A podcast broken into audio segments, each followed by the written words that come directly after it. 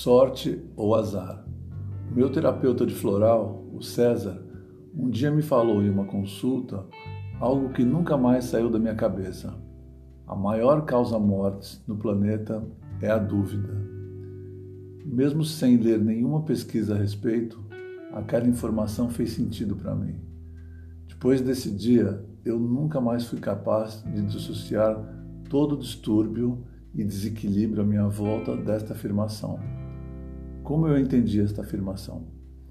Sem nenhum controle vinha à tona memórias do passado e eu pude revisitar vários momentos da minha vida onde a dúvida me torturou. Percebi que a dúvida é uma amiga do medo, da falta de confiança e da angústia. A dúvida é bem semelhante a uma prisão que eu mesmo muitas vezes construí para lá usufruir do meu medo e principalmente da minha falta de confiança que eu tinha na minha capacidade de realizar o que meu coração me mostrava. Quantas vezes inconscientemente criei na minha mente um cenário negativo por duvidar da minha capacidade de lidar com determinadas situações e emoções. Mas existe um segundo momento da dúvida que é mais grave, e é quando você se sente aprisionado por não confiar na vida nos desígnios da alma. Mal sabia que quando duvidava da generosidade da vida, minha alma estava escutando. Hoje eu entendo que de fato eu estava quase insultando a minha alma, pois não sabia que ao escrever essas cartas mentais a ela eu estava me confessando. Ela me daria mais experiências relacionadas a valor. A dúvida tem a ver com a ignorância sobre quem eu era. E isso era uma desvalorização imensa sobre as minhas possibilidades e os meus propósitos aqui na Terra. Seria o mesmo que ao partir com o meu barco eu estivesse esquecendo qual seria a minha rota e no meio do mar me sentisse incapaz de velejar a minha embarcação de volta para casa. A viagem mais perigosa não é aquela por mares tempestuosos, e sim aquela que não sabemos qual o destino.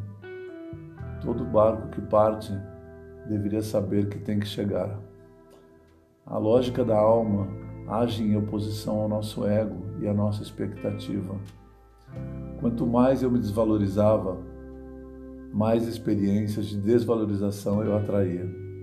Não existe no mundo espiritual esmola, existe compaixão e as duras penas eu compreendi que a vida não sente pena de ninguém. E ela entende que o aprendizado deve acontecer pelo livre-arbítrio de cada indivíduo. Posso afirmar que tudo que floresce nesse planeta vem de dentro para fora. E foi assim comigo e é assim com todos.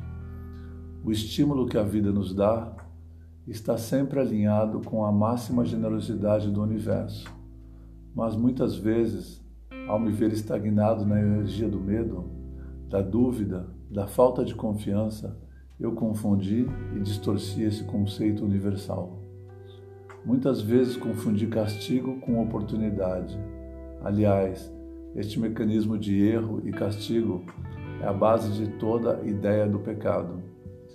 Não fomos educados a entender que erro é aprendizado e talvez por isso sentimos medo de experimentar e assim nos detemos na dúvida. Desta falsa crença que nos falta algo, criamos a entidade da sorte e do azar. Nominamos o que não queremos entender ou aceitar de sorte ou azar. Quando achamos que precisamos de sorte, navegamos pela negatividade da falta de confiança, pois cremos que não temos tudo dentro de nós e assim nos descredenciamos das nossas responsabilidades para nos conectarmos com a criação coletiva da dúvida. Os jogos até parecem que existem para reforçar essas falsas crenças. Quando jogamos, temos a esperança, mas também temos a dúvida. Se perdemos, foi o azar. Muitas vezes o nosso insucesso é entendido como azar, e este exato momento é que perdemos e nos perdemos Assim nos distanciamos do aprendizado que transforma a experiência em oportunidade. Estes pensamentos negativos coletivos criam entidades. Assim existem as entidades do ódio, da sorte, do medo, da cobiça e assim por diante. Quando sentimos esta emoção sem consciência, ajudamos a alimentar a entidade que se alimenta da nossa energia. Uma comparação seria como comprar um simples cigarro de maconha de um traficante. Este ato provoca instantaneamente uma conexão com toda a sombra do negócio do narcotráfico, fazendo dessa pessoa mais um colaborador desse sistema. A dúvida é como um pântano, que quanto mais tempo a pessoa se detém nesta energia, mais presa ela fica. Eu não gosto de frases genéricas, nem tampouco me atrai tentar resumir a vida em um conceito, mas fico tentado a expressar a minha compreensão sobre o que vivemos neste momento e qual é o nosso desafio atual. Abre aspas. Não nascemos para criar ou alimentar um mundo de desconfiança, mas é o que temos feito. Basta olhar à nossa volta. A dúvida é o resultado da falta de confiança e ela nos tira daqui, pois ela nos afasta do centro da vida. Fecha aspas. Confiar é o primeiro degrau de uma longa ascensão, pois o desafio é navegar pelo sentir e não pela programação do pensar. Pensamos com o coração e traduzimos pela mente. Fazer um voo cego é um ato de comunhão com a nossa alma. E o propósito deste capítulo é a reconstrução dos pilares da confiança. Nunca viveremos em um lugar justo se não confiarmos em nós e em nossos semelhantes.